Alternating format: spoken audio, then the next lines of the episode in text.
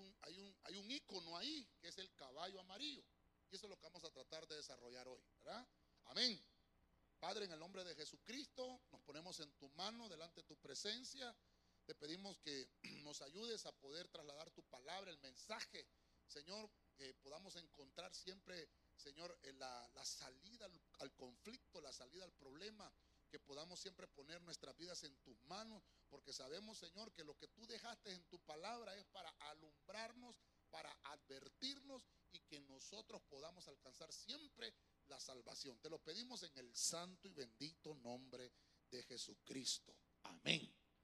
Y amén. Fíjese que se me olvidó. No sé si alguien nos visita por primera vez, que levante su mano. Así solamente levante su mano si hay alguien que nos visita. Acá, allá, mire hermano, dele palmas de bienvenida. Mire, por allá tenemos, no sé si allá atrás también, pero bueno, gloria a Dios, sean bienvenidos. Qué terrible, primer día que viene y vamos a hablar de esto terrible, ¿verdad?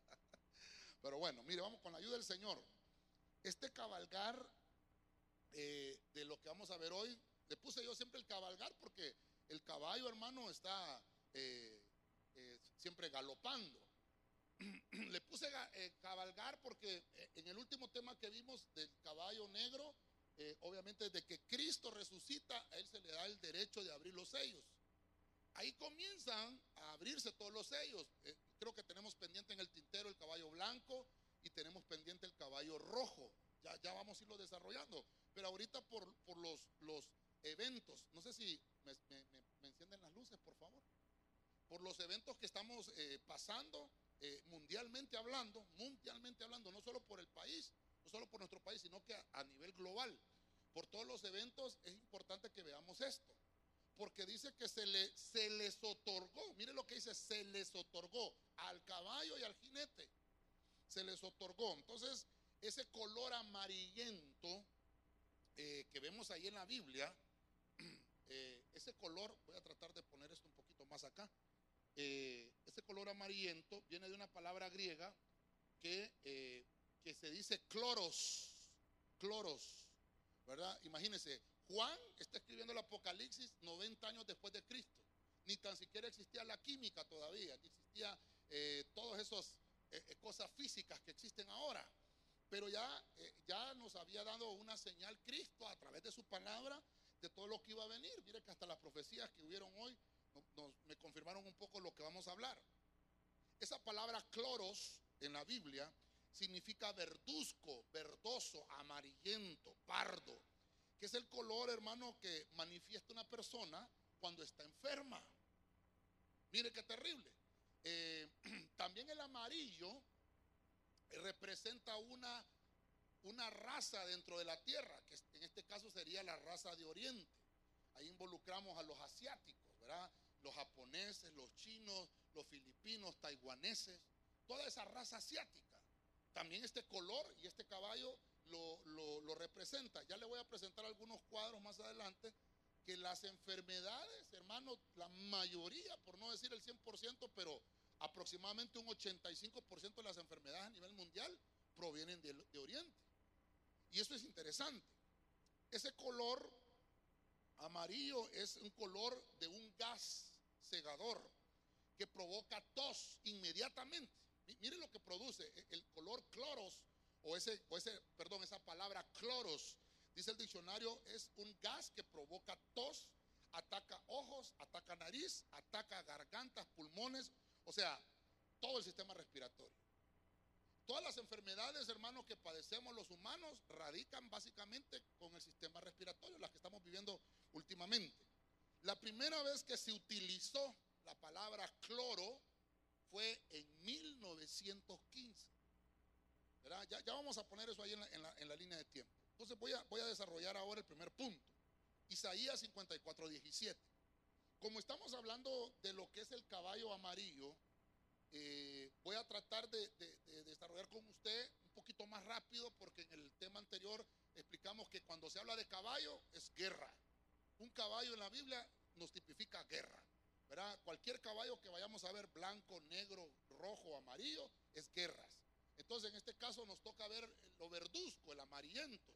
Es un caballo que nos va a hablar de guerras eh, químicas. Entonces, el primer punto es caballo amarillo, el caballo de la guerra química, las armas químicas.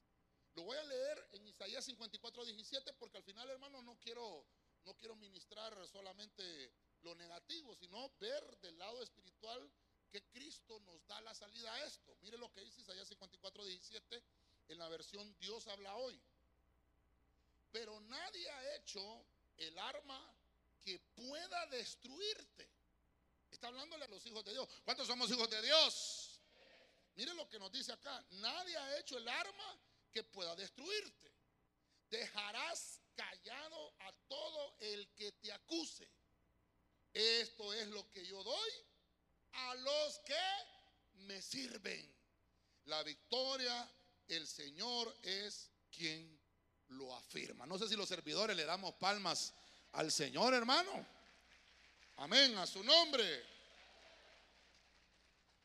Mire usted, esto es lo que yo doy a los que me sirven. Yo le doy a mis servidores. Por eso es que pasamos recalcando eso, hermano. Retome su servicio. Estamos en el año de la reivindicación, pero hágalo bien no a medias.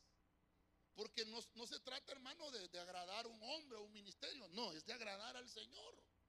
Cuando, cuando nosotros, hermano, nos, eh, nos eh, sintonizamos con el Señor, nos sintonizamos con el reino, Dios empieza a manifestar su poder sobre ese servicio. Y eso, mire que el servidor nos trae sanidad. El servidor ministra salud. El servidor ministra un escudo de protección. Y la Biblia nos dice, ninguna arma va a poder destruirte.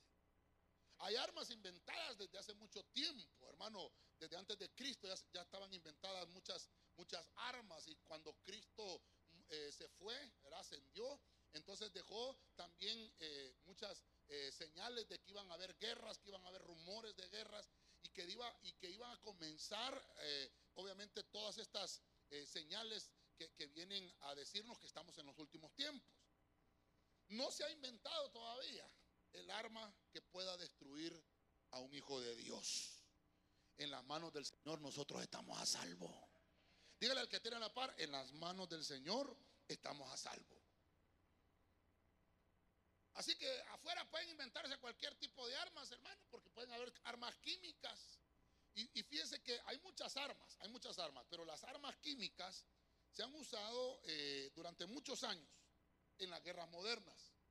Eh, creo que la Primera Guerra Mundial hablaron un poco de eso, la bomba atómica que se ha creado también, eh, las armas que se empezaron a utilizar químicas, químicas, fue allá por 1925. Solo se usaban, hermanos, con algunos, ¿cómo se llama?, productos químicos que existían en la época, que eran comerciales.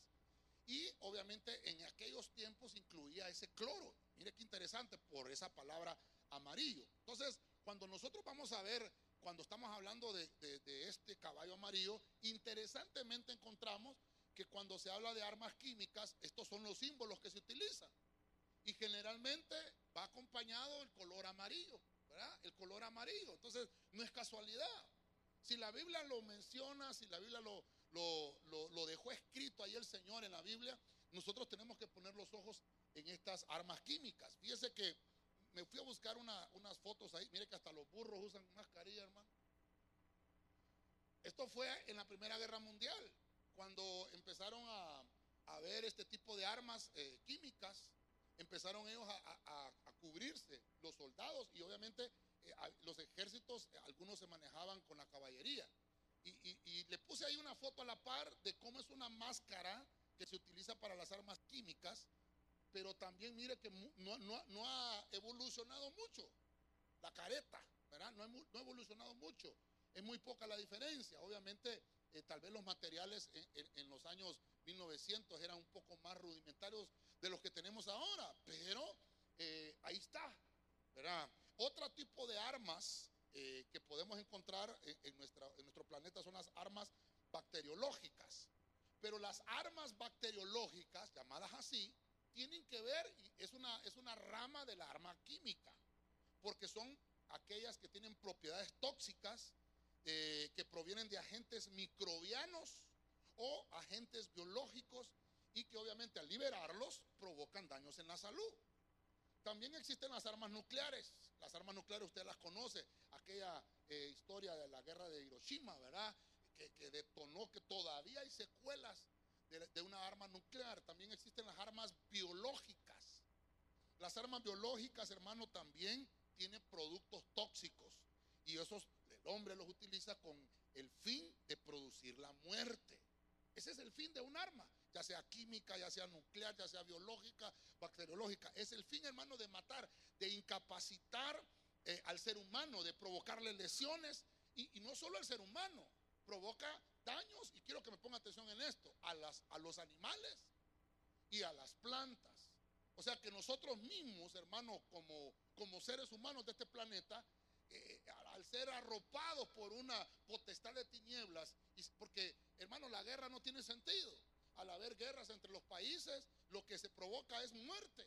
Muerte a las personas, se destruyen las ciudades, eh, se retrocede, eh, hermano, eh, la, infraestructura, porque se destruyen edificios, casas, se, daña el reino animal y el reino vegetal.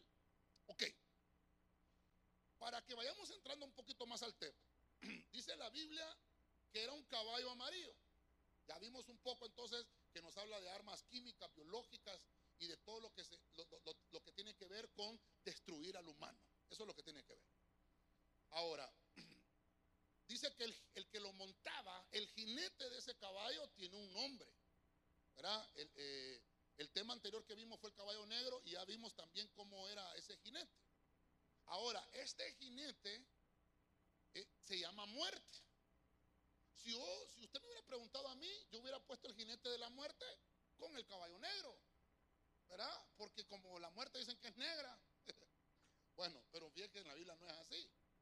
La potestad llamada muerte es la que monta este caballo. Entonces, como estamos hablando de que, quiero también eh, traerlo a lo devocional, ¿verdad? Porque al final recuerde que usted tiene su aceite ahí y vamos a orar al final con, con ese aceite.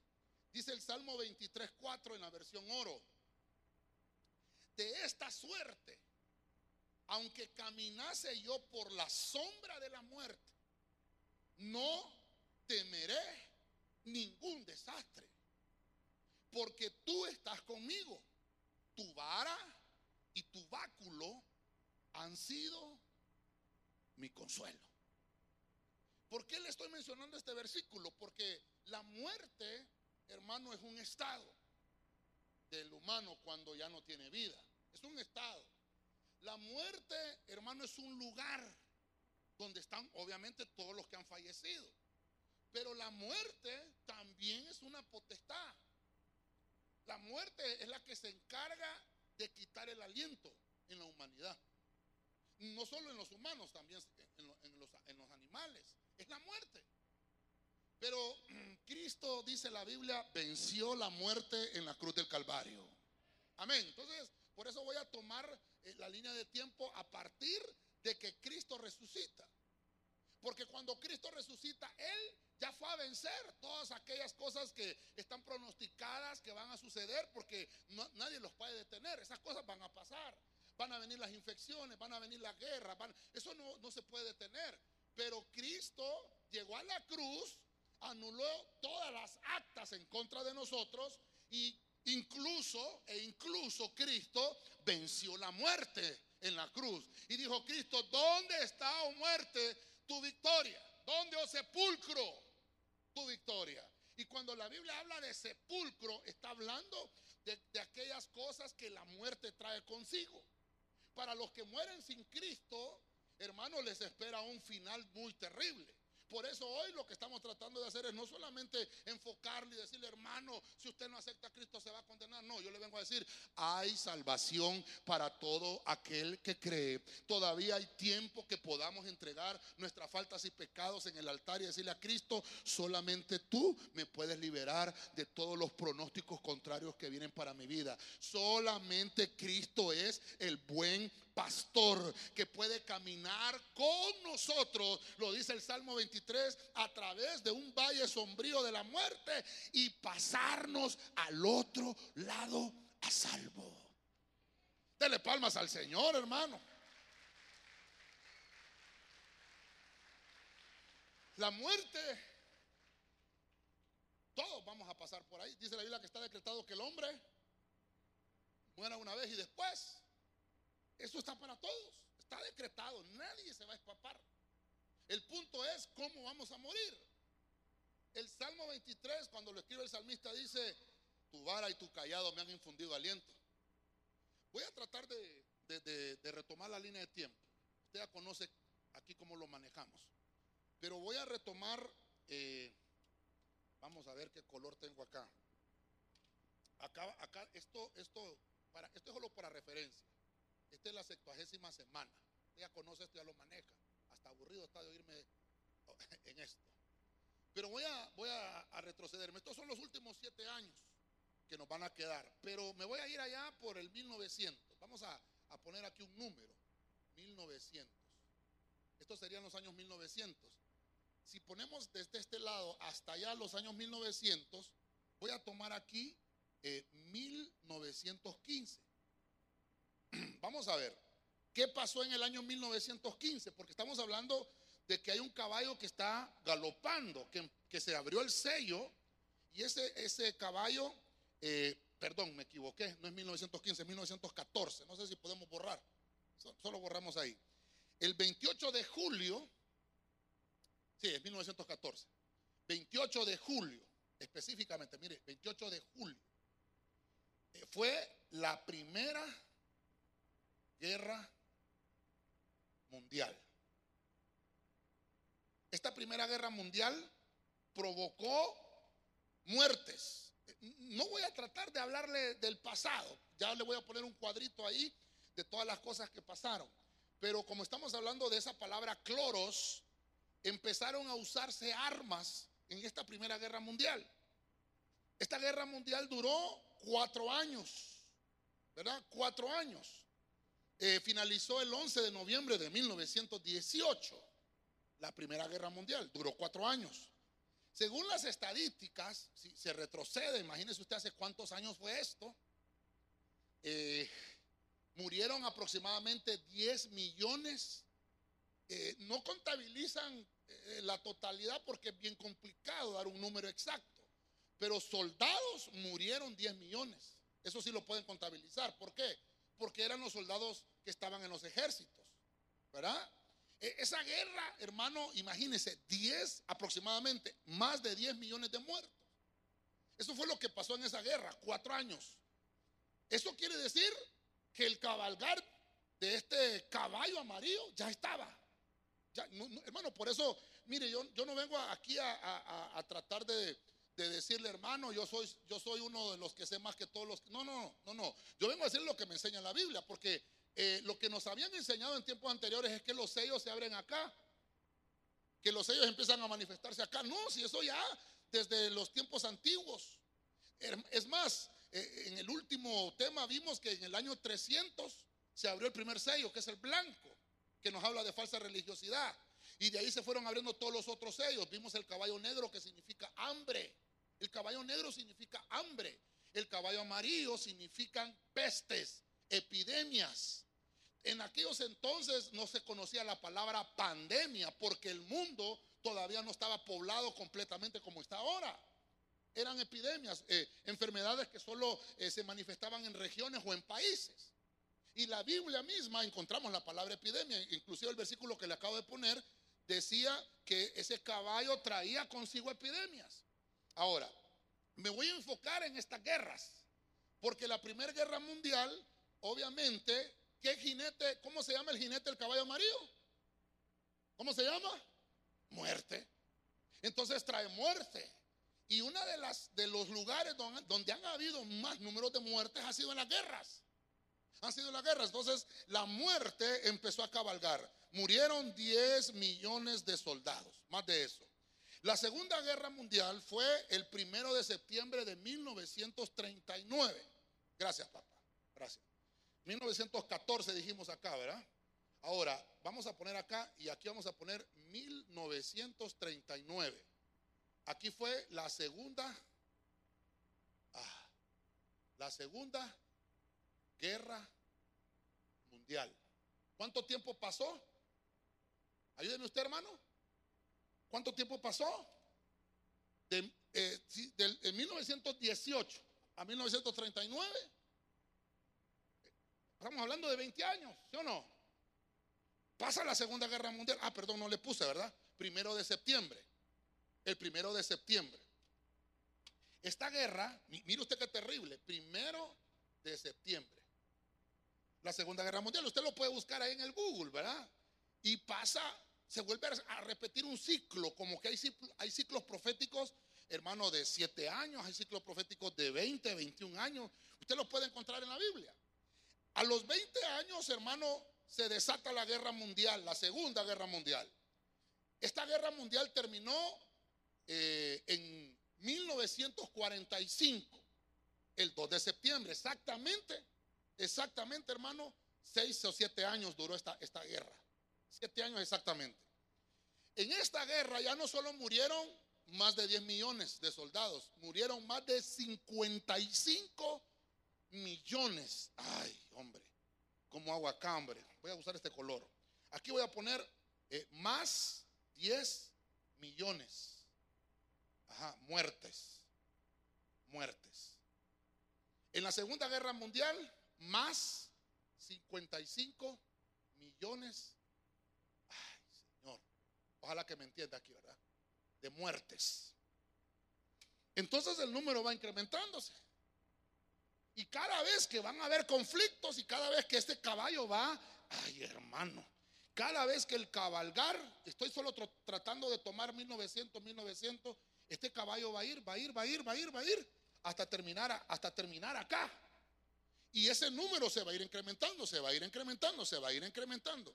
Algunos estudiosos dicen que en la Segunda Guerra Mundial, en este punto, eh, la tercera parte, la tercera parte de los que, de los barcos que estaban, eh, de los buques de guerra y todo eso, fueron destruidos. La tercera parte. Eso nos habla de las trompetas, eso ya, esos temas ya los hemos desarrollado acá. Pero solo es para que veamos eso, porque junto con las trompetas, los, los, sellos también están, están actuando. Van actuando los sellos, van actuando las trompetas. La muerte, yo le puse aquí que es un veneno fatal, porque la Biblia así me lo, me lo cataloga. La muerte es un veneno fatal. La muerte es que le quite el aliento de vida a la persona. Una persona que está viva siente dolor. Una persona que está viva, hermano, eh, siente cuando las cosas las está haciendo mal. Está vivo. Uno muerto. Baruño un muerto, hermano. No, no, jálele el pelo a un muerto.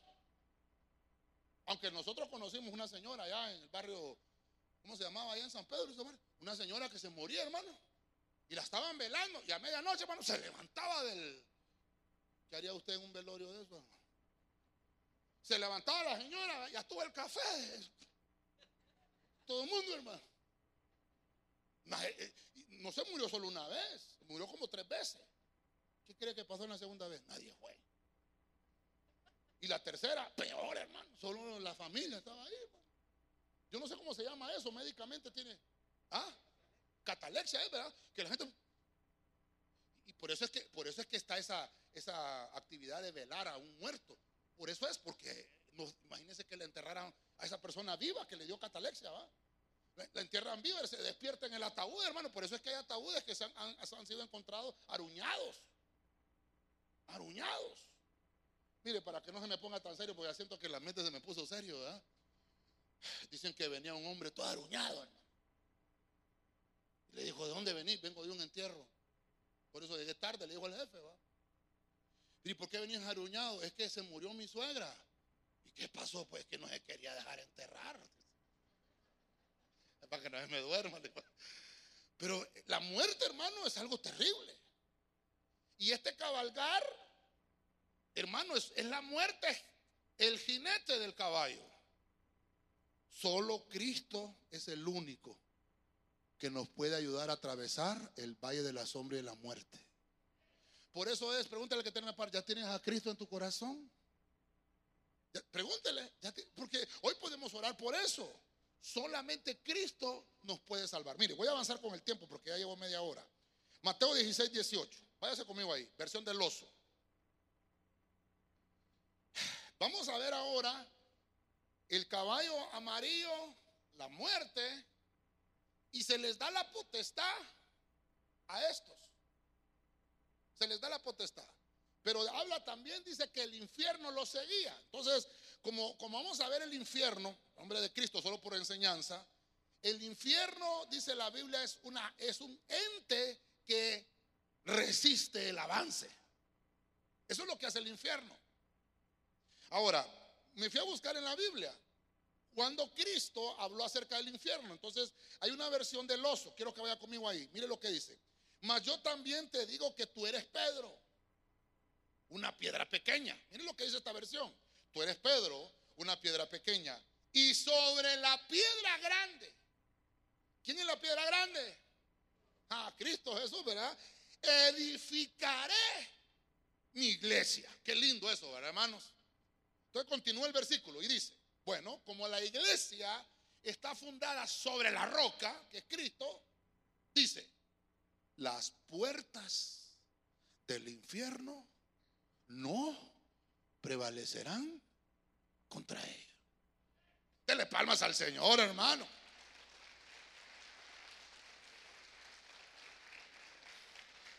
No prevalece, ya está escrito. Ahora, por cuestiones de enseñanza, yo tengo que mostrarle cómo ese caballo se está manifestando desde que, desde que fueron abiertos los sellos. Pero a quienes le va a alcanzar la muerte sin una muerte sin esperanza. ¿A quiénes son? Aquellos hermanos que no que no caminan con el pastor, con el buen pastor que es Cristo. Aquellos hermanos que todavía no han entendido eh, eh, eh, lo, que, lo, que lo que conviene al Espíritu, entonces dice que también nos va a alcanzar el infierno. Aquí yo no vengo a acusar a nadie que va al infierno. Amén, hermano. Aquí no hay ninguno. Diga conmigo, aquí no hay ninguno, pastor. Porque el infierno es algo terrible. Ese versículo me sirve mucho porque hay una iglesia imperial que dice que, que estaba diciendo el Señor sobre Pedro se edificó la iglesia. No, mire lo que dice esa versión oso.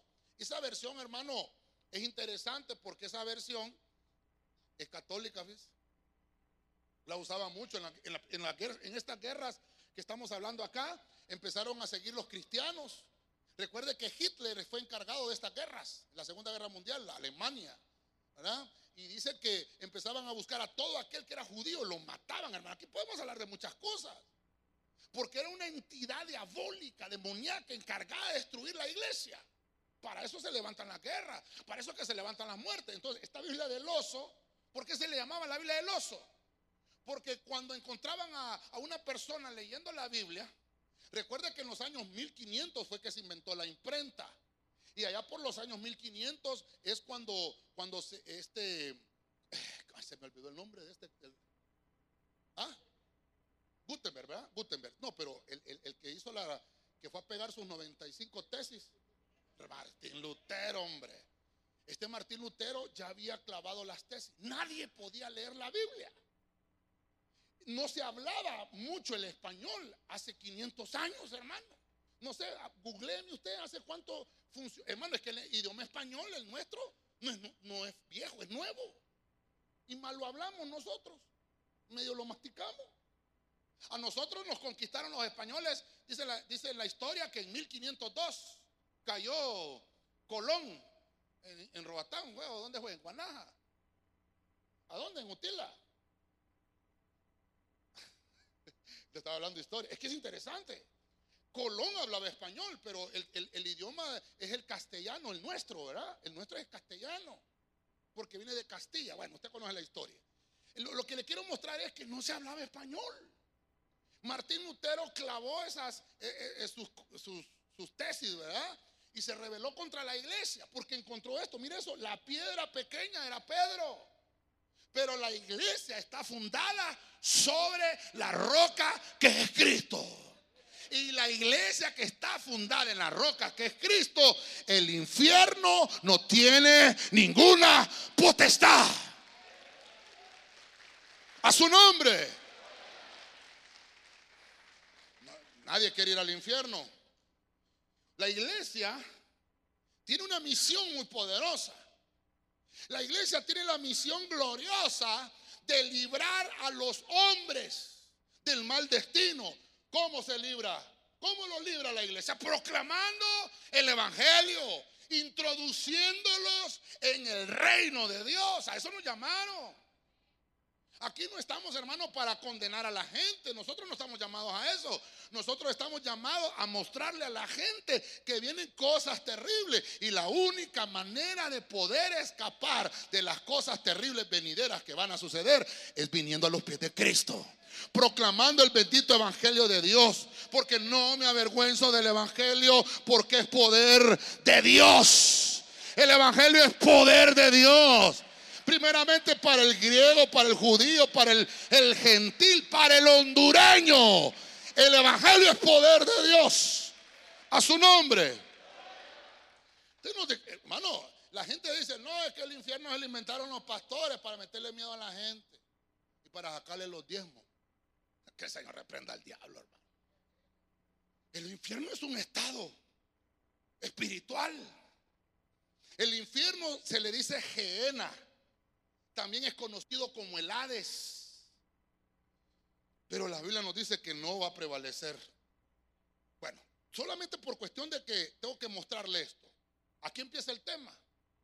Porque dice que el caballo amarillento lo monta la muerte y junto con la muerte va el Hades. Todas esas muertes tienen el firme propósito de llevarse a la humanidad a ese infierno. ¿Cuánta gente murió inocente en 1914? ¿Cuánta gente murió inocente en 1939?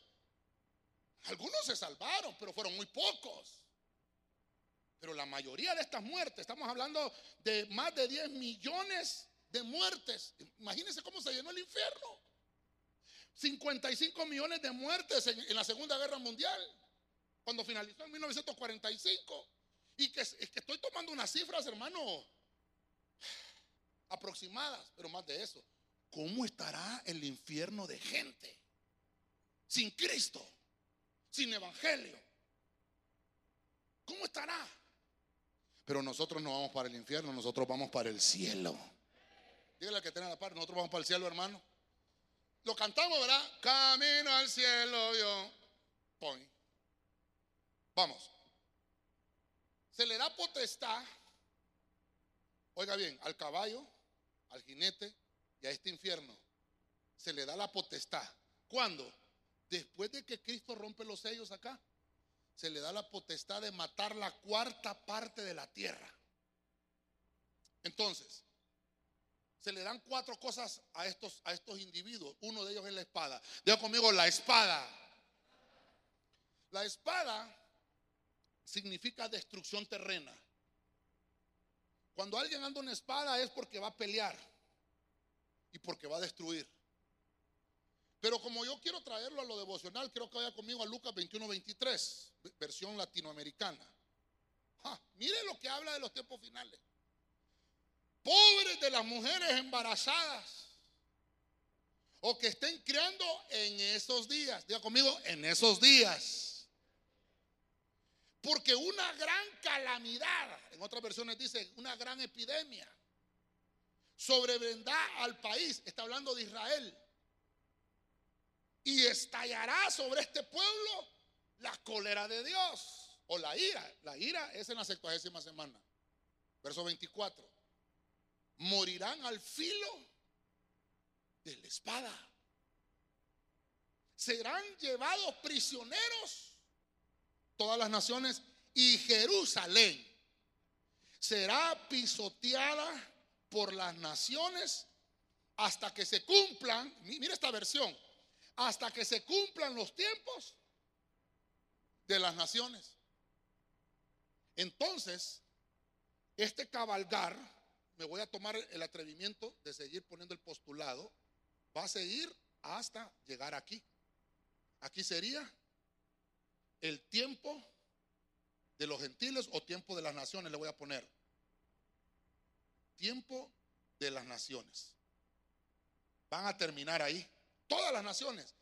Pero Israel, el castigo para Israel viene desde estos tiempos.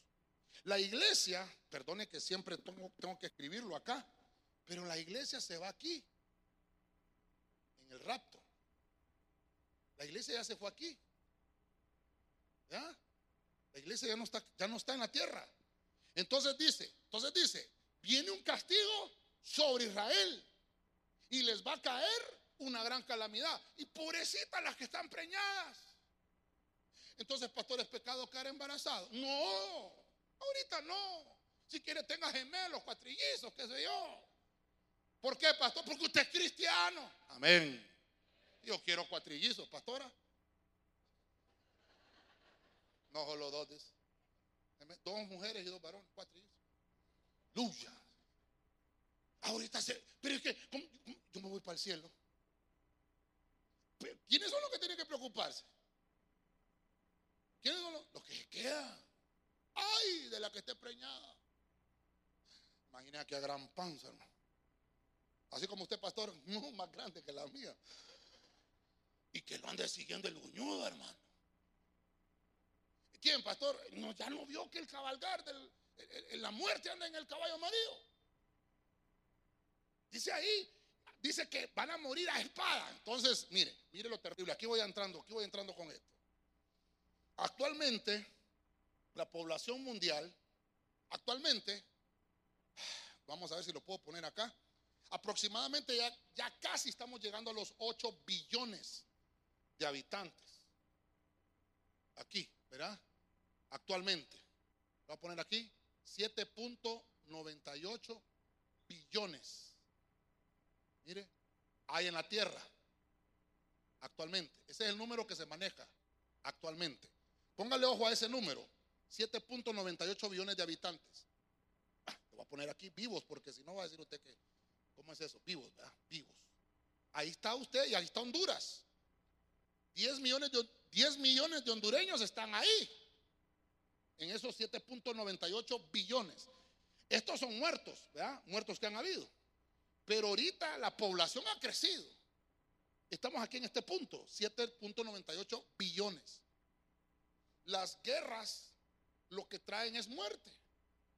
Eh, las guerras lo que, lo que provocan es, eh, hermano, romperle los sueños a un montón de gente. Se le acaba, se le acabó la vida, se le acabó el progreso.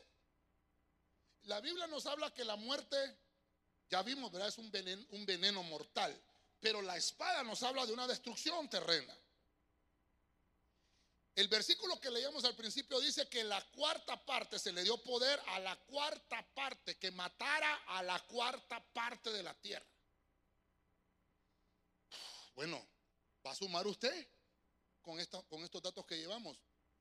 Saque la pluma usted. ¿Cuánto es la cuarta parte de 7.98 billones? Sáqueme usted ahí, hermano, por favor. Usted que tiene el celular a mano. Sáqueme, el 25% sería. Si, redondeáramos esos 7.98 billones, serían 8 billones. La cuarta parte serían 2 billones de personas muertas por el caballo amarillo. Oiga bien, 2 billones de muertes. ¿Cuánto es aproximadamente 7.98? 1.80 qué? No lo han sacado. Es que no pasaron matemáticas. 1.80 y algo, ¿verdad? De billones. Ah, nada. 1.99. Ah, 7.98 billones. Entre, si sacamos raíz cuadrada, 7.98 es igual al 100% de la población. Y la cuarta parte, que sería el 25%, entonces se hace una regla de 3, se multiplica por 5.98 y se divide entre 1.9 billones. Entonces, ¿va conmigo, hermano? ¿Va conmigo, hermano? 1.9 billones muertos. Pero ¿a dónde va a terminar esa cifra?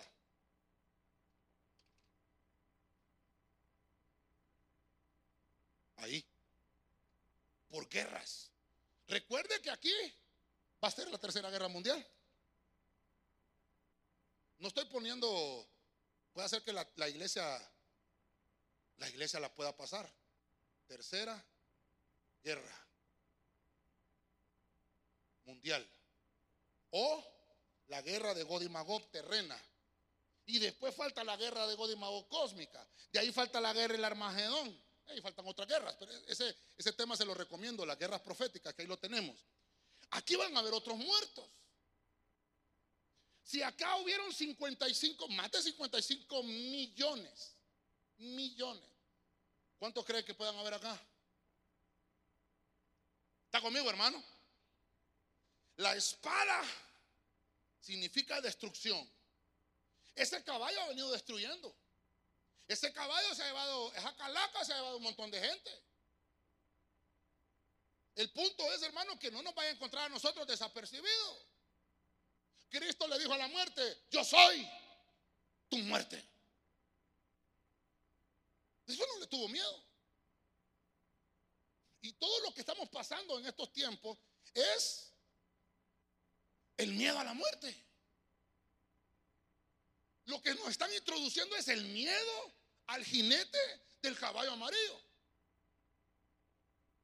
Pero hermano, aún en la peor circunstancia que estemos pasando, tenemos un Dios que nos podrá librar de las destrucciones que vienen. Nuestro Dios es más poderoso que cualquier otra cosa que venga de las tinieblas. Dios es más poderoso. Si usted lo cree, le da palma fuerte al Señor. A su nombre. Dice la Biblia que por medio de la espada va a matar gente por medio de las guerras. Esas son las guerras.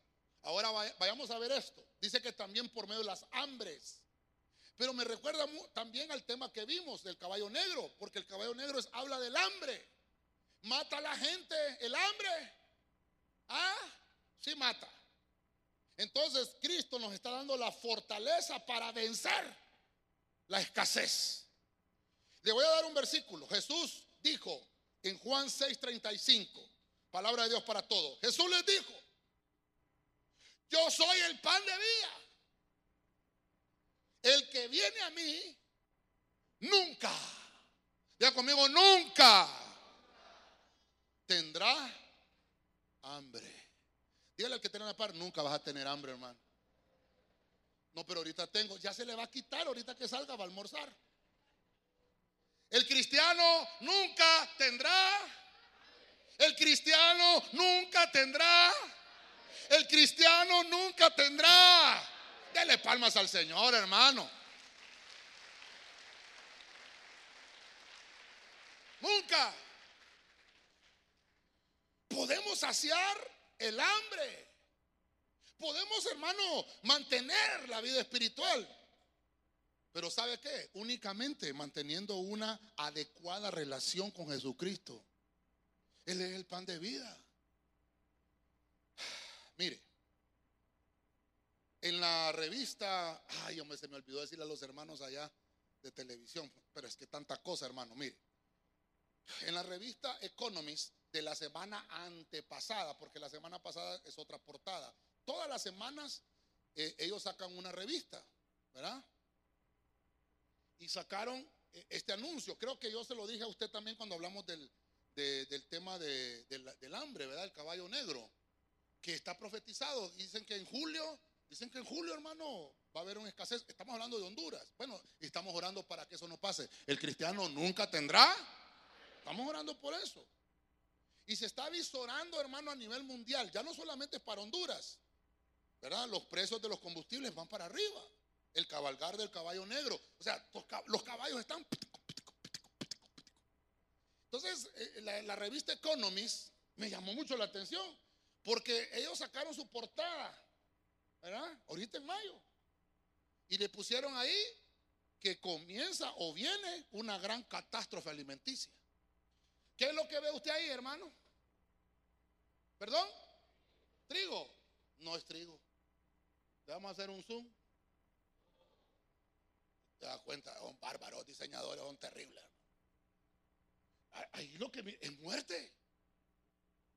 ¿Sí o no? ¿Quién, es el jinete del caballo amarillo? La muerte, la calaca.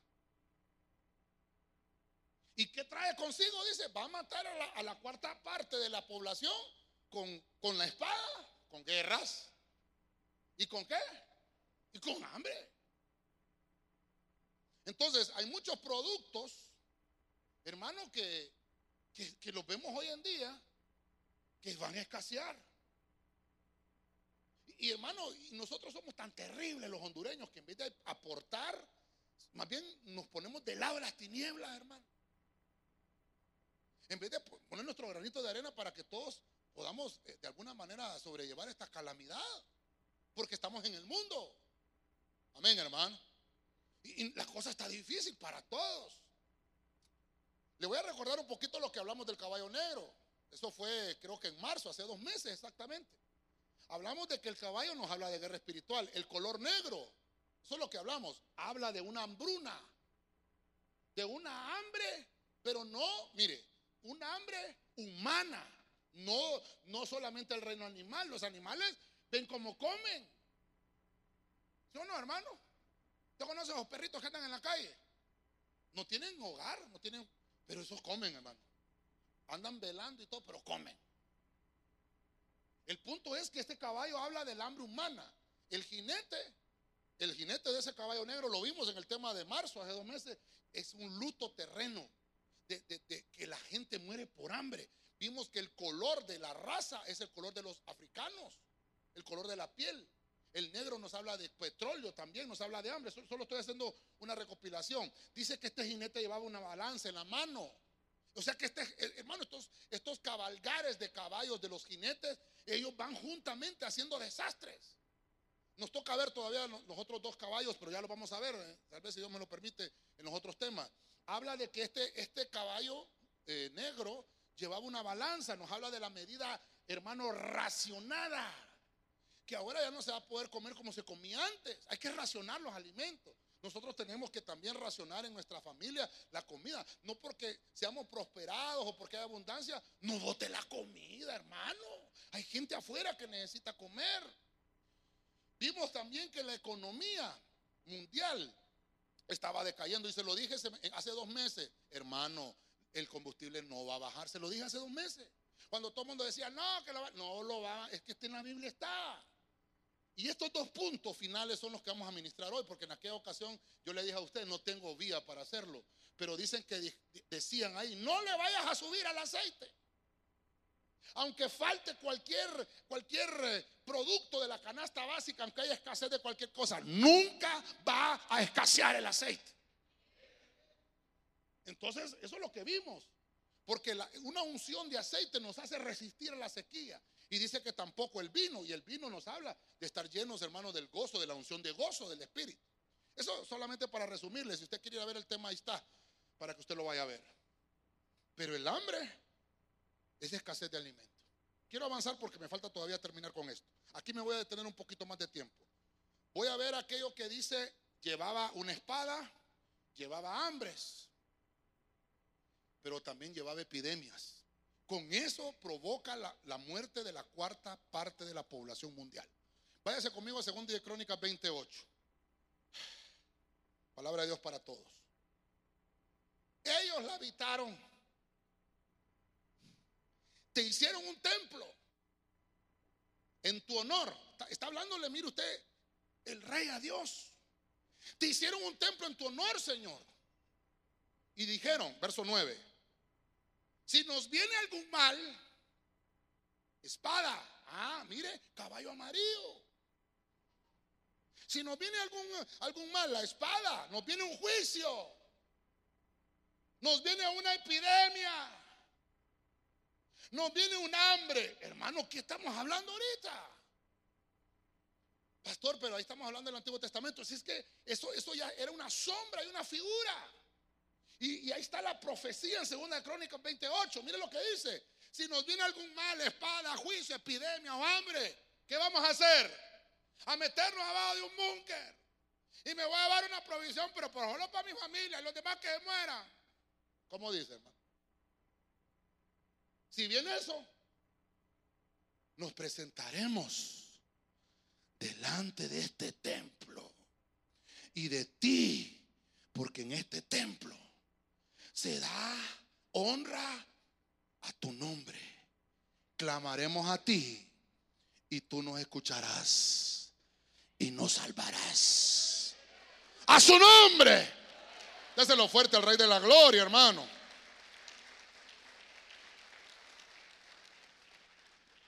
Y él al que tiene la par, qué bueno verte congregado, hermano. Aquí no nos va a llegar el, el jinete, el caballo amarillo. Allá anda afuera. Pero aquí no puede entrar. Las puertas del Hades y del infierno no van a entrar a la iglesia. Entonces nos conviene congregarnos. Dígale otra vez al que tiene la par, hermano, nos conviene congregarnos, hermano. Es que, es que por eso le traigo ese versículo, hermano. Cualquier cosa que esté anunciada, el hambre, la epidemia, la muerte, no importa los caballos allá afuera pueden hacer y deshacer.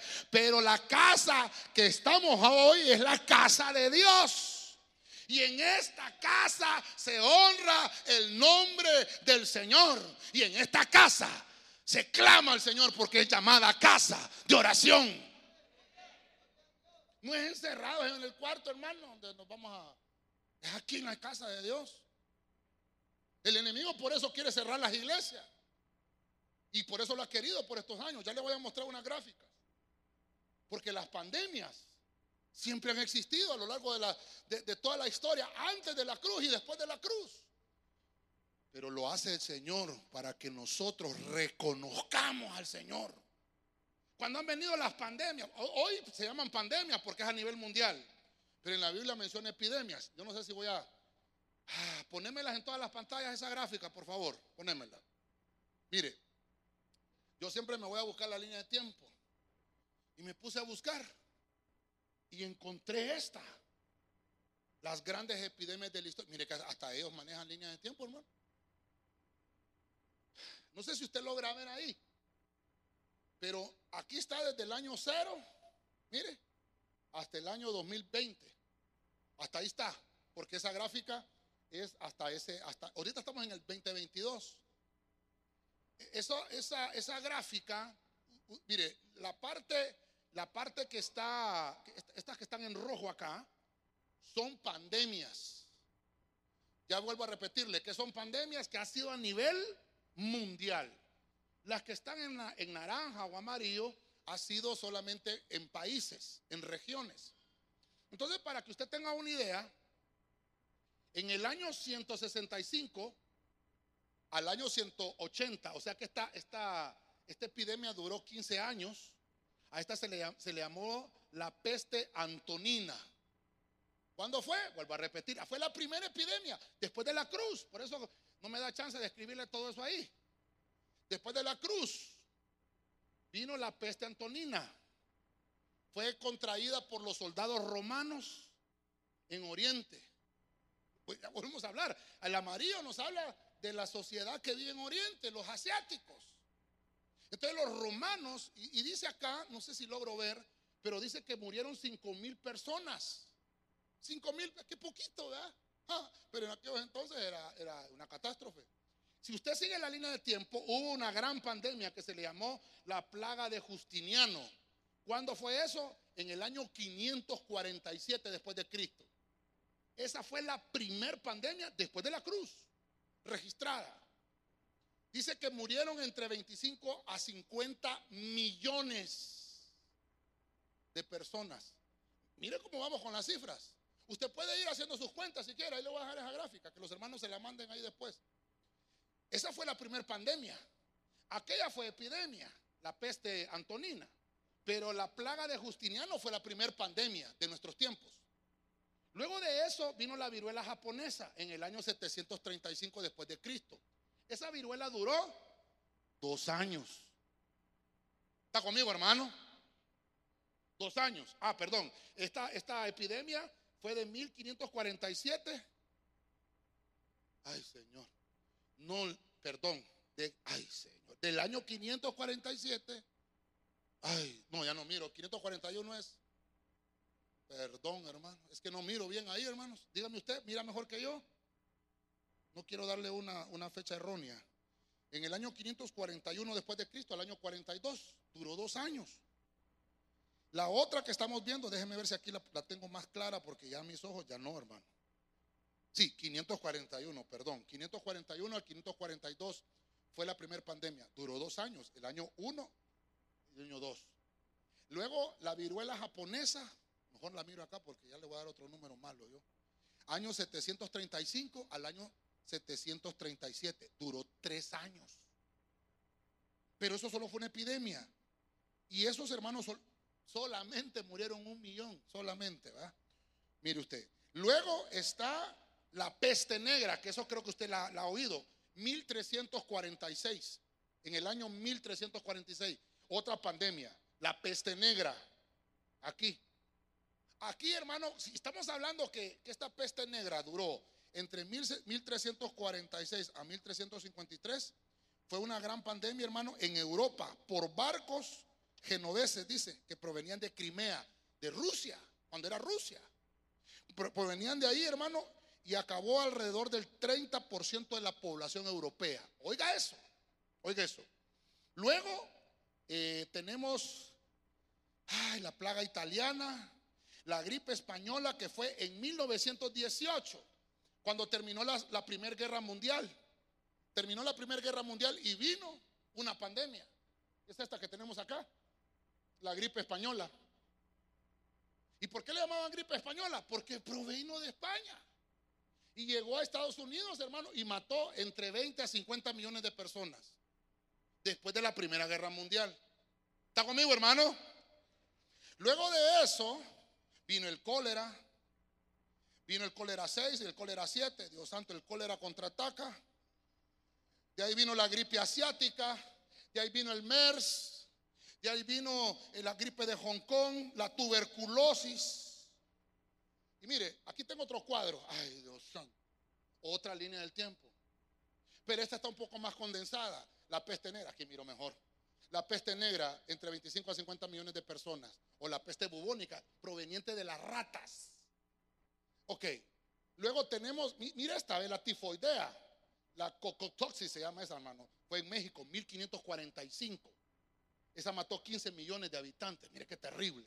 Aquí está la gripe española que le estaba hablando. Y aquí sí me sirve porque aquí está el COVID-19. ¿Cuántos dicen? Ah, Este dato que le voy a dar ahorita es hasta el 8 de julio del año pasado. O sea que va creciendo. Actualmente, a nivel mundial, por COVID-19, han muerto más de 4 millones de personas. Póngale usted que ahorita van 5 millones. Póngale. Y ya eso va descendiendo. porque ya se está acabando las muertes por COVID. Recuerde que eso, se me acabó el tiempo, hermano. Bueno, hermano, terminamos. Ah, mire, recuerde que, recuerde, hermano, que muchas de esas muertes eh, no, es una, no es una cifra verdadera, sino que es una cifra oficial, se le llama. Porque hay otros que murieron y no se sabe si en realidad fue por COVID. estábamos viendo las noticias y aquí en el en Hospital El Toras, aquí cerquita de nosotros, solo hay cinco personas en unidad de cuidados intensivos por COVID. Y esos que están ahí, lastimosamente, lastimosamente, uno solo se puso la primera dosis, uno. Y los otros cuatro nunca se vacunaron. Y están en unidad de cuidados intensivos. Pastor, hay que orar por ellos, son cinco. Amén, hermano. Yo no quiero que usted esté ahí en una unidad de cuidados intensivos. Vacunes, hermano. Dígale que tiene para vacunarte, hermano. Ay, pero es que ayer no vine. Bueno, va, busque los centros de vacunación. Pregúntele a la hermana Silvia atrás, ¿dónde están los centros? Va, vacunes, hermano. Es que ya va acabándose esto. No, hermano, si es que hay que vacunarse. Uno no sabe cuándo le va a pasar esto. Mire, esto no es un juego. Es el cabalgar del caballo amarillo. Ya se puso seria la cosa, va. Es que cuando uno mira esas cifras, hermano, ahora, este número, si usted empieza, mire, la, plaga de Atenas en el año 430 después de Cristo, la peste antonina, perdón, la viruela japonesa, la plaga de Justiniano, que ya lo vimos, la peste negra, la viruela, el cocolixi, 1, parte 2, parte 3, gran peste de Londres, la gran peste de Marsella, la peste rusa, la gripe rusa, la gripe española, la gripe asiática, la gripe de Hong Kong en 1968 a 1970, tres años, el HIV, ah, el SIDA, en 1981. ¿Cuántos se acuerdan del SIDA? ¿Sabe cuántas personas ha matado el SIDA? 32 millones a la fecha. ¿Y qué es eso? El caballo amarillo. 32 millones de personas. El ébola 2014 a 2016, 11.300 personas. El MERS, el MERS solo mató 8, solo mató 850 personas, pero de este MERS evolucionó la gripe porcina. Bueno, nos vacunamos ayer contra la influenza. ¿Y qué es la influenza? La gripe porcina. Estamos hablando de animales, ¿va? Mire, la porcina ha matado un aproximado de 575.400 personas. Ya si usted no quiere vacunar es cosa suya. Yo ahí le, hermano, ya más no podemos hacer, le ponemos la vacuna y ya no quiere venir, es problema suyo. Pues la gente se muere por eso. Ahora, como ya se me puso serio, le voy a mostrar esto son los siete coronavirus que han habido hasta la actualidad. Esa es la familia. ¿De dónde sacó eso, pastor? En Netflix está el reportaje. Váyase ahí, ahí lo va a encontrar. Mire, han habido dos que siempre están presentes. El HCOP OC43, que esto que no se lo he predicado, sí se lo prediqué. Acuérdeme, sí se lo prediqué. El HCOP 229E este, el primero, el OC43, es el causante del resfriado. ¿Quién no se ha resfriado? Todos nos resfriamos, hermano. Pues le dio COVID. Lo que pasa es que no se llamaba así en ese entonces. Luego el resfriado común. ya me dio. Ah, el resfriado común. Es familia del, del coronavirus. Ahora, aquí está lo interesante. En el 2002 brotó una, una nueva variante, el SARS-CoV SARS-CoV, que es el COVID normal. Eso fue en el Guandón, en el 2002. Color amarillo. Mire, hace, hermano, hace 20 años. Hace 20 años. Luego en el 2004 en Holanda brotó el HCOV NL63. Mire, tal vez aquí no lo tengo en orden porque la foto ahí en Netflix no estaba en orden. El 2005 en Hong Kong, el HCOP HKU1 2005. Mire, 2012, hace 10 años. El MERS, que es el que le estoy mencionando en el gráfico anterior, Eso surgió en Arabia Saudita, 2012. 850 personas murieron. Lo lograron, lo lograron, hermano, eh, eh, controlar, pero el MERS existe todavía. Lo lograron controlar. Ahora, ahora. COVID-19 en Wuhan, ¿hace cuánto? Hace tres años. El SARS-CoV-2. La vacuna siempre ha existido. Usted se ha vacunado. Ustedes de que nace le ponen vacunas. ¿Por qué, hermano? Porque afuera hay un caballo. Ese sí es caballo, mi hermano. Ahí anda afuera.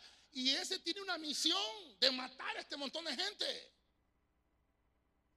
Mire, ya voy, a, ir llegando donde quiero llegar. ¿Sabe cuál es esa? ¿Ah? Es la viruela del mono. Ya empezó a matar gente.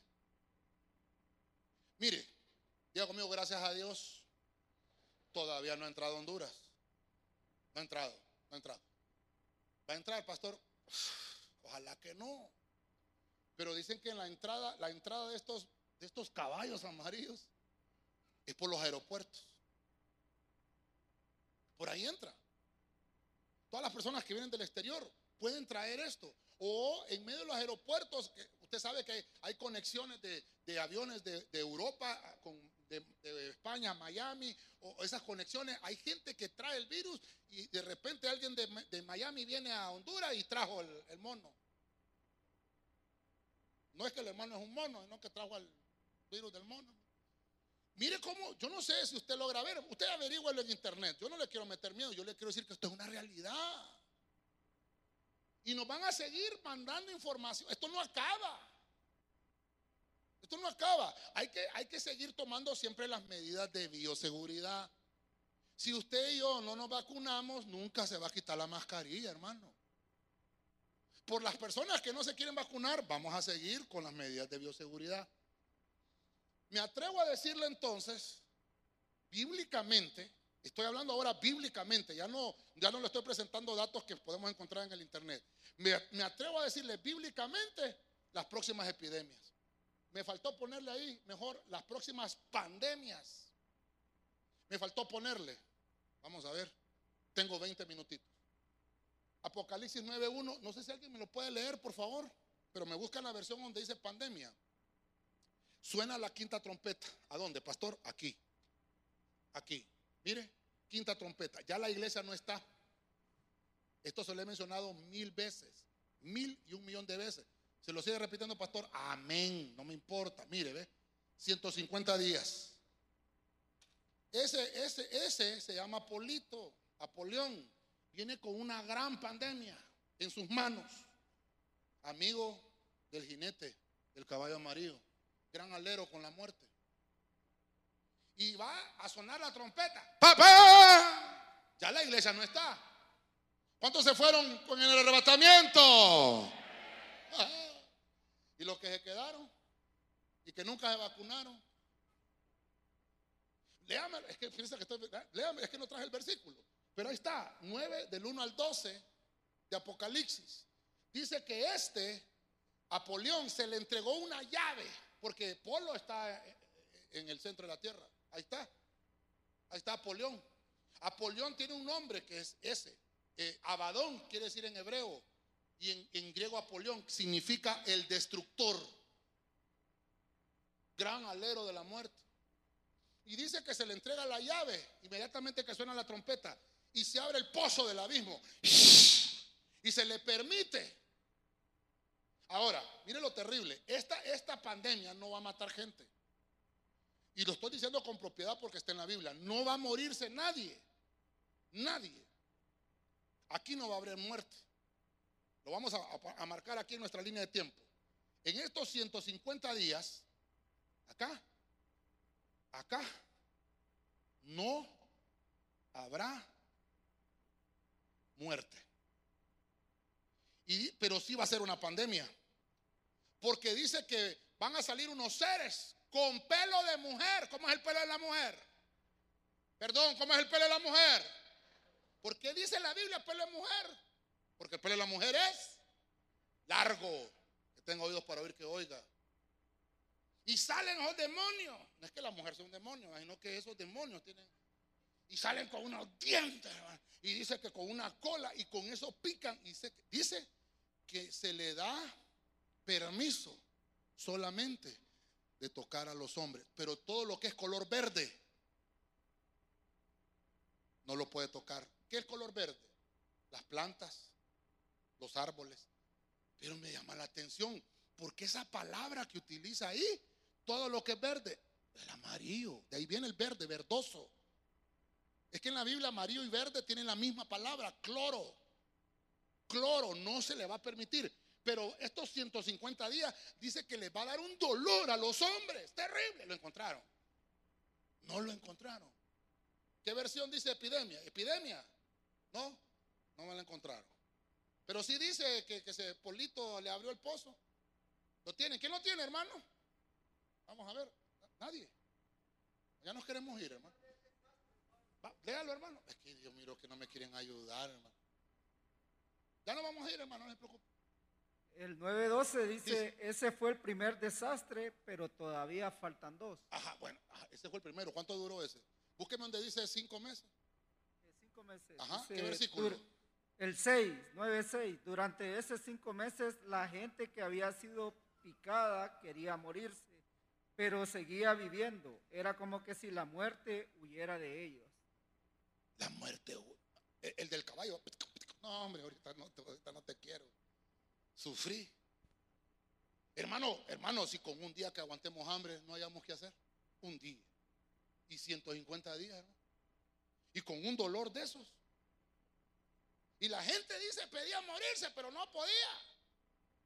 ¿Y cuándo va a pasar eso? Ay, mire qué, cerca estamos de esa pandemia. Ahora, búsqueme la otra, la sexta trompeta 918. La sexta trompeta arrancando, hermano, la sextagésima semana de Daniel. ¿Cómo arranca la sextagésima semana de Daniel? Con tres plagas. Esas iban a matar. Y esas matan la tercera parte. ¿Tiene aquí, aquí, hermanito? Hoy sí ponete pilas con el micrófono porque nos faltan otras versiones, otra Biblia acá. Esta sexta trompeta trae tres plagas y dice que es humo, azufre. Lea lo mejor, hermano. 9.18. La tercera parte de la humanidad fue exterminada por estas tres plagas. La tercera parte de, de, la humanidad fue exterminada por estas tres plagas. Fuego, humo y azufre que salían de la boca de los caballos. ¿Está conmigo, hermano? ¿De la boca de quiénes? De los caballos, dice. ¿Y de qué estamos hablando? Ay, de caballos. Murió la tercera parte. Mire, ¿cómo hago, hombre? Que ya, ya rayé demasiado acá. Mire, acá comenzando, comenzando tres plagas. Eh, ¿Cómo se llaman las plagas? Humo, azufre. ¿Y qué más dice ahí? Fuego, humo y azufre. Tercera parte. Muere. La tercera parte de la humanidad muere. O sea que las muertes de estas guerras, aún de esta, no se va a comparar con la muerte que van a tener. Perdón, no le estoy metiendo miedo, le estoy leyendo lo que dice la Biblia. Estamos hablando del cabalgar de este caballo. Si dice que, la cuarta parte de la tierra es 1.9 billones, la cuarta parte, porque tiene que finalizar matando la cuarta parte, pero aquí solo mató la tercera, con tres plagas. Ahora búsqueme 15.1, búsquemelo allá, 15.1. ¿Qué dice? Otras siete plagas. Pero dice la Biblia, estas son las últimas. Ajá. Vi en el cielo otra señal, grande y admirable. Siete ángeles con las últimas siete plagas, con que la ira de Dios llega a su fin. No, búsqueme la que dice siete epidemias, pues. Aquí serían siete últimas. Así dice una versión. Creo que es la, la, la Biblia al día, creo que dice. Siete últimas epidemias siete últimas epidemias. ¿Cuáles son esas siete últimas epidemias? Mire, uno, dos, tres, cuatro, cinco, seis, siete. A esto se le llama copas. ¿De qué? De ira. ¿Qué versión? Lenguaje sencillo. Lenguaje sencillo. Vi en el cielo algo extraordinario. Siete ángeles con las últimas siete plagas terribles que vendrían sobre la tierra. Después de eso, el enojo de Dios se calmaría. ¿Dónde va a ser eso? Mire dónde va a ser.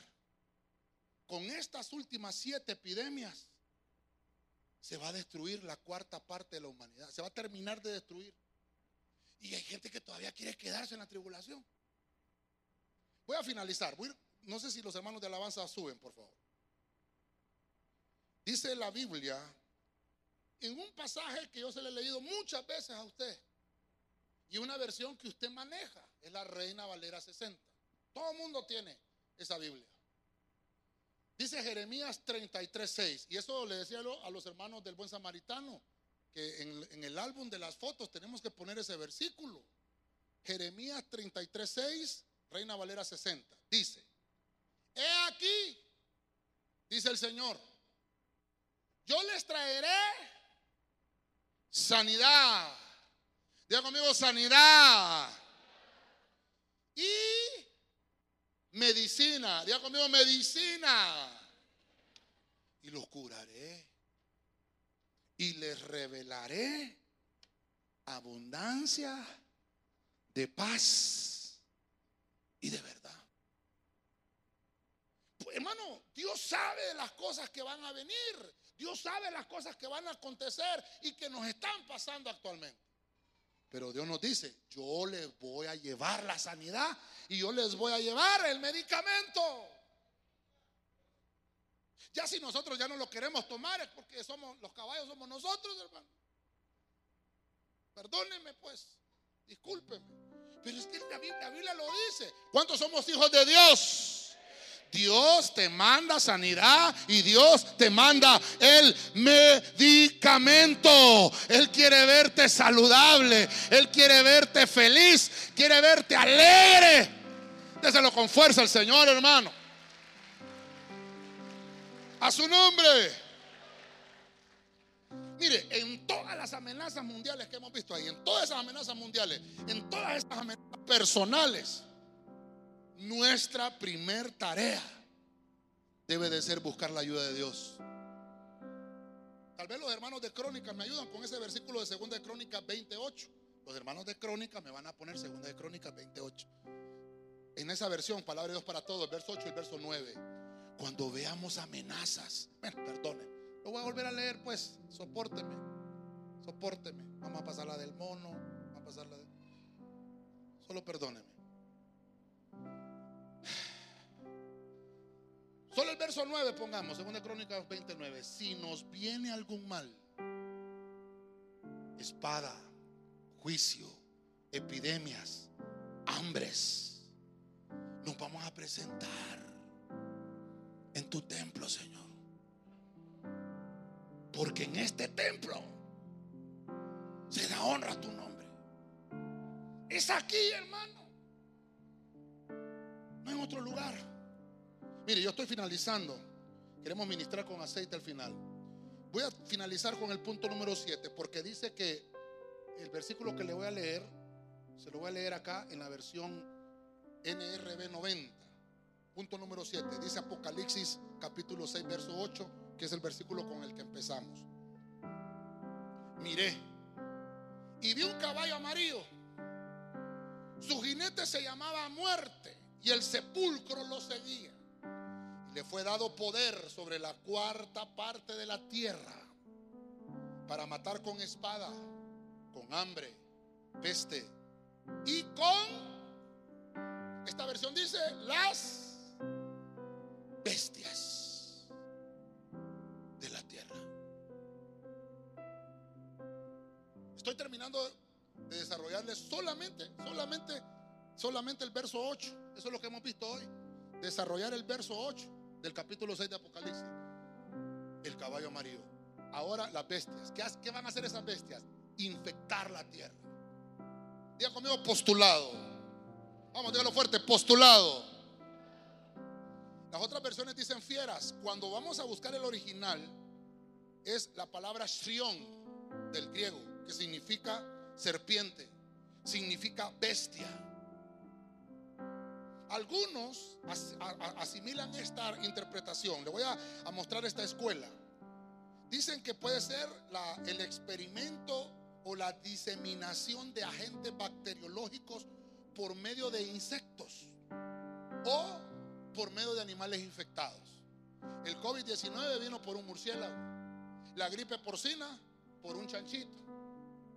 La, la gripe o la peste negra por una rata o la peste bubónica. Y, ahora la del mono, la viruela.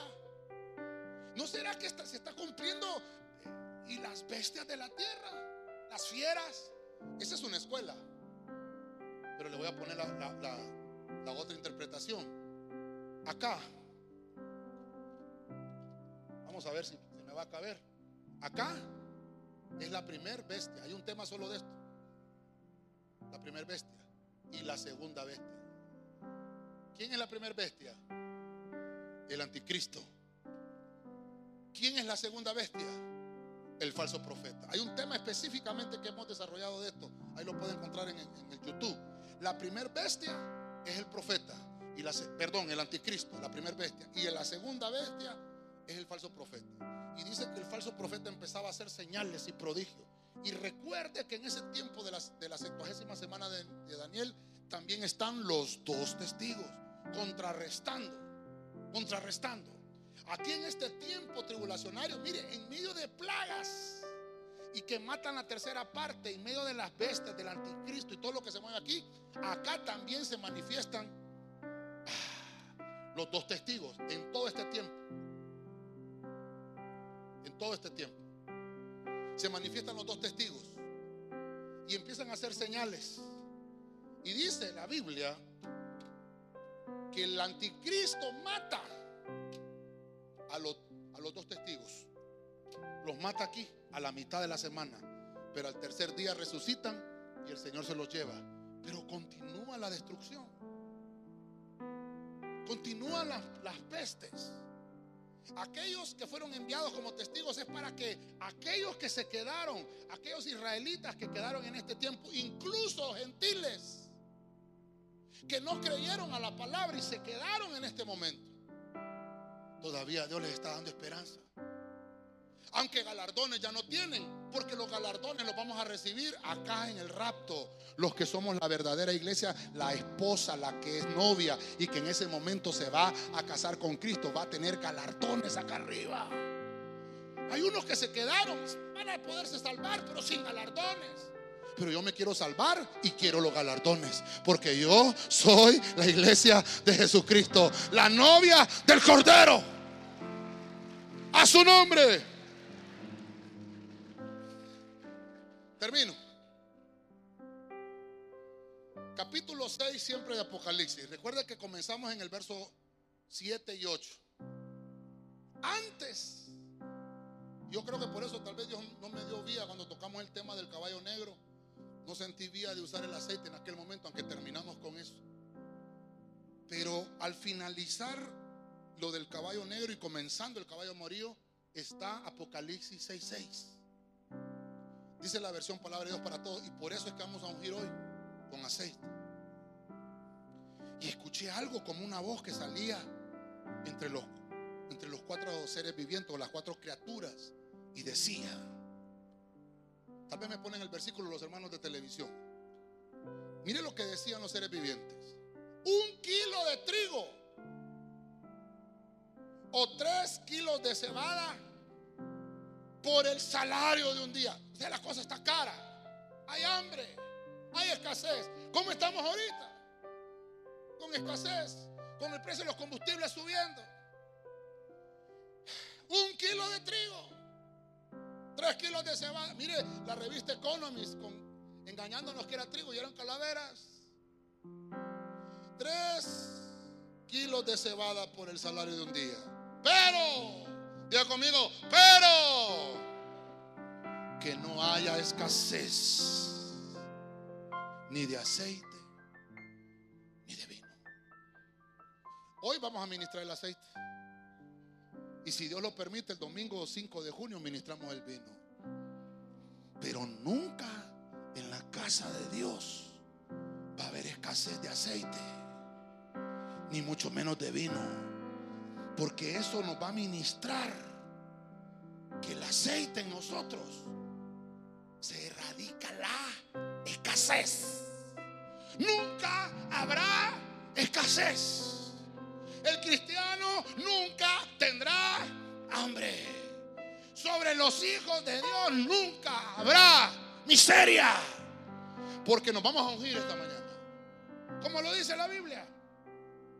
Aunque empiecen a ver este montón de anuncios, propuestas, pronósticos, nunca va a escasear el aceite. Termino. Hacemos un pequeño resumen. El cabalgar del caballo amarillo. Siete cosas. Uno, el caballo amarillo. ¿Qué significa? Nos habla de armas químicas. Vimos que existen armas biológicas también, que también es una rama de la arma química. Existen las, ramas, las armas nucleares, armas biológicas, bacteriológicas. Pero eso es nada más y nada menos que el cabalgar de este caballo. Número dos, dice que el jinete de ese caballo es la muerte. La Biblia, la Biblia interpreta la muerte como un veneno fatal para la humanidad. Porque eso es lo que busca. Y número tres, vimos a un tercer personaje, una entidad. El infierno, dice, lo seguía al caballo, a la muerte, lo seguía el infierno. El infierno es aquello que se resiste al avance, que no quiere que la iglesia progrese. Y por eso encontramos el pasaje cuando Cristo le dice a Pedro, te voy a dar las llaves del reino y las puertas del infierno no van a prevalecer contra la iglesia. Número cuatro, empezamos a encontrar a los, a las cuatro, o los cuatro elementos a los cuales se le entregaron a este jinete, al caballo y al infierno, para que muriera la cuarta parte de la tierra. Una de las cosas que se le entregó fue espada. Le dijeron, con la espada vas a destruir. Con la espada van a destruir la tierra. Van a haber muertes por eso. Número 5, el hambre va a ser otro causal. Las epidemias, las enfermedades van a causar hambres también, van a, a, sustituir alimentos, van a haber problemas en las cosechas. Y por eso es que lo que queremos ministrar hoy, hoy es vencer a la escasez. Porque el cristiano nunca tendrá hambre. Número 6, las pandemias. Cuando Dios ha enviado pandemias, y lo encontramos en, Segunda de Crónicas, capítulo 28 al 9, es porque Dios quiere que la, el pueblo busque al Señor. De eso se trata. Cuando el Señor ha enviado esto es porque quiere que busquemos al Señor. Y hemos visto cuántas pandemias han existido en la tierra. Cuántas personas han muerto en la Primera y Segunda Guerra Mundial. Falta la Tercera Guerra Mundial a ver cuántos muertos quedarán. Ojalá la iglesia, ojalá la iglesia no esté presente. Aunque algunos dicen que puede, puede hacer que podamos ver la Tercera Guerra Mundial. Pero faltaría los 150 días de Apolión, donde se desata una gran epidemia, donde nadie puede morir. 150 días. Y luego se destapa la sexta trompeta, donde salen las tres plagas que van a matar la tercera parte de la tierra. Y luego la séptima trompeta, donde desatan las siete copas, que son las últimas siete epidemias para esta tierra. Pero sobre todo eso, Dios quiere que reconozcamos al Señor. Y por último, vimos que este caballo amarillo también dice por medio de las bestias de la tierra, las fieras habla de infectar la tierra a través de insectos, a través de animales. Pero también el otro postulado es la primera bestia que es el anticristo y la segunda bestia que es el falso profeta. Dele palmas fuerte al Rey de la Gloria.